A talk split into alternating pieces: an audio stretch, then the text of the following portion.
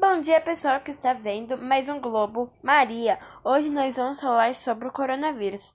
Essas é as últimas notícias que recebemos. São Paulo mantém quarentenas, mas anuncia a retomada de consciente de economia a partir de 1 de junho. Polícia Federal cumpre 29 mandatos judiciais e investiga ações sobre fake news. Lockdown tem aprovação de 60% dos brasileiros, aponta Datafolha. Ajuda Ana Luísa.